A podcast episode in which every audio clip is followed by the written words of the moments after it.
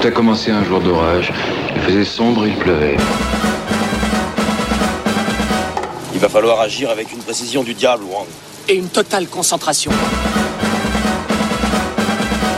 T'es prêt, Jack? J'étais prêt dans le ventre de ma mère. Bienvenue à la fête, camarades C'est l'heure de faire jouer ma tête cracheuse de plomb. Alors il va falloir faire vite. Vite, vite Attends, sois pas si pressé. T'as rien de génial à proposer Si, allez encore plus vite Mais j'y avais pas pensé. Que tout le monde s'arrête Vos règles commencent à m'ennuyer sérieusement.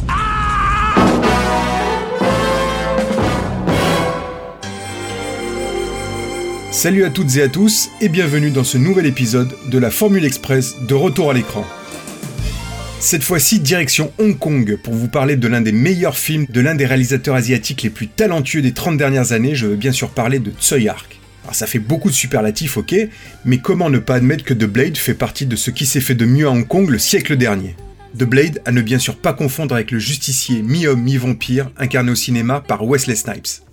Tsuyark nous propose ici un remake plus ou moins fidèle de l'un des épisodes de la fameuse trilogie du sabre manchot, Un seul bras les tue à tous, sorti en 1967.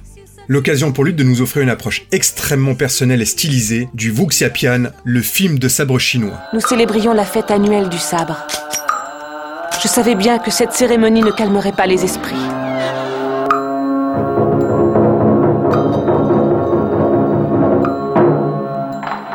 Le jour de la fête, je découvris ce que signifiait le chant de l'emprise et son rituel sanglant.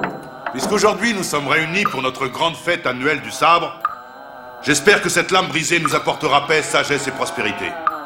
J'espère aussi que son destin tragique vous incitera tous à faire le bien autour de vous. Alors The Blade, ça raconte quoi? L'histoire se passe au Moyen Âge. C'est celle d'un jeune homme apprenant les circonstances de la mort de son père qui décide de retrouver ses assassins. Mais dans sa quête de vengeance, il va croiser le chemin d'un groupe de malfrats. Une rencontre d'une extrême violence à l'issue de laquelle il va malheureusement perdre un bras. Recueilli par une jeune fille, il va mettre alors au point une nouvelle technique de combat, très rapide et particulièrement violente pour compenser son handicap et pouvoir poursuivre sa fameuse quête de vengeance. Contre eux, t'as pas une chance. Jamais tu les battras.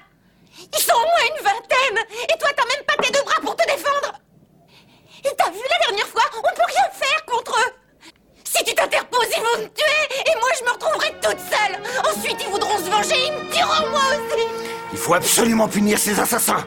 Allons-y, tuons-les tous Ces salauds vivent sans foi ni loi Il faut que ça cesse Nous sommes en 1995. La Film Workshop, la société de production fondée par Tsui Hark, vient d'enchaîner les succès grâce notamment au polar de John Woo et Ringo Lam. Ces succès vont permettre à Hark de se consacrer à des projets plus ambitieux, où il va pouvoir laisser exploser son énorme créativité visuelle. Pour ceux qui ne savent pas qui est Tsui Hark, retour rapide sur la carrière du bonhomme. D'origine vietnamienne, Tsui Hark part aux USA au début des années 70 pour étudier le cinéma. Fort de l'expérience accumulée notamment dans le documentaire, l'apprenti cinéaste débarque à Hong Kong en 1977 pour lancer sa carrière. Après quelques séries, il réalise son premier film en 1979, le désormais mythique Butterfly Murders. Une histoire de guerre de clans et de papillons tueurs.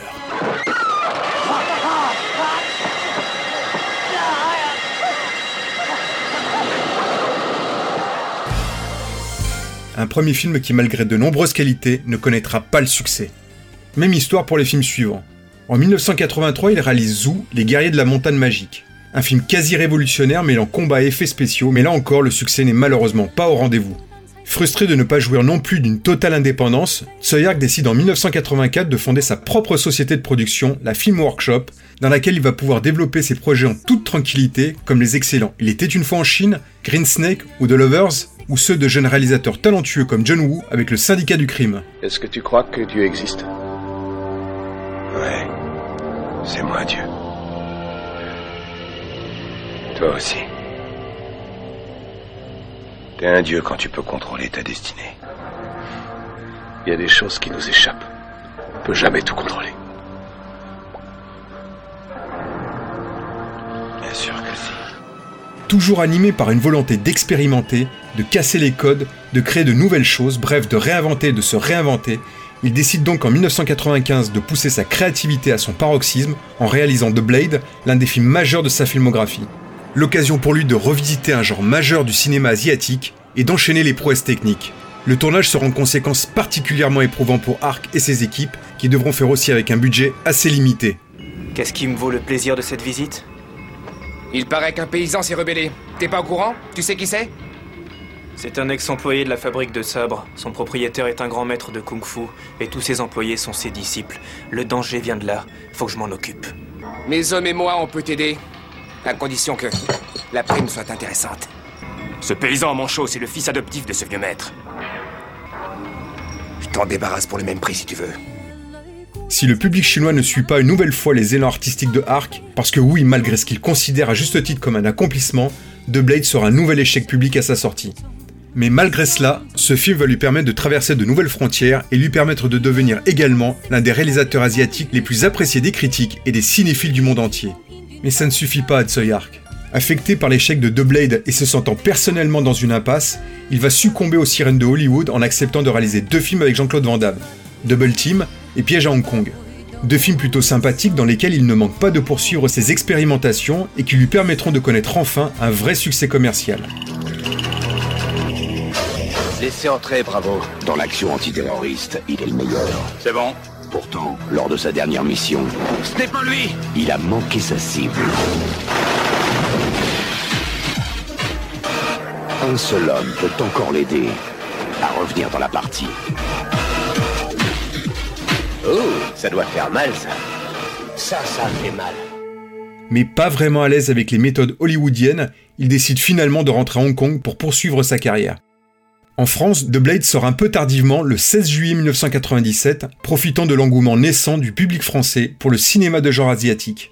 Distribué malheureusement dans un circuit de salle assez restreint, le film connaîtra tout de même un succès d'estime, permettant à un public hexagonal plus large de découvrir enfin tout le talent de Tsui.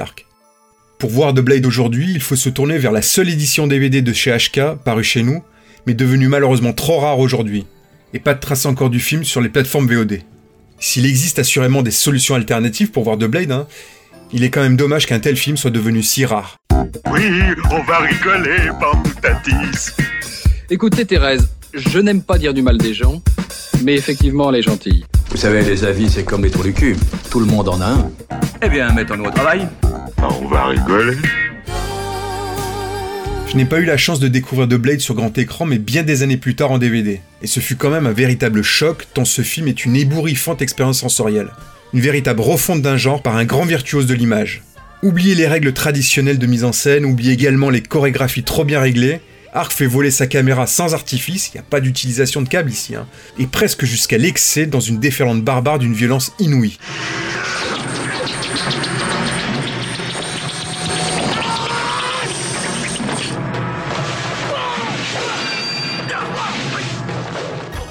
Le spectateur a donc intérêt à être bien accroché à son fauteuil, tant ce film peut être éprouvant pour les yeux, le montage est à de nombreux moments frénétique, mais aussi pour les oreilles. Il règne ici une hystérie quasi constante.